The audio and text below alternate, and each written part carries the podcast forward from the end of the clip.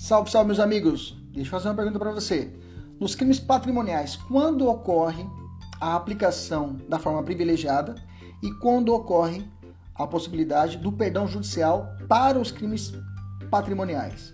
Vamos lá. Então, quais são as, quais são as hipóteses onde será possível a aplicação da forma privilegiada lá do artigo 155, parágrafo 2 do Código Penal, vai, vai, vai, apontar a forma privilegiada do furto.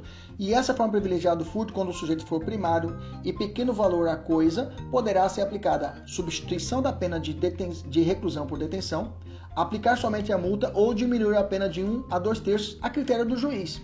Quando que será possível essa aplicação? No furto simples, que eu acabei de falar para você. No furto qualificado, desde que a qualificadora seja objetiva, ou seja, abuso de confiança, não dá para aplicar o privilégio. Bacana. Apropriação indébita do artigo 170. Estelionato, ok? Estelionato, 171, parágrafo 1 fala isso. E receptação dolosa. Na receptação dolosa também será possível a aplicação desse privilégio. Só lembrando que estelionato eu não uso o termo pequeno valor a coisa, mas sim o prejuízo. Perdão judicial, professor. Quando é que é possível o perdão judicial nos crimes patrimoniais? O juiz vai perdoar, vai deixar de aplicar a pena. Na apropriação indébita previdenciária, 168, letra A, parágrafo 3 do Código Penal, e na receptação culposa, 180, parágrafo 5 e além disso, nas outras fraudes. Outras fraudes é aquela hipótese onde a pessoa come e não consegue pagar a conta no restaurante.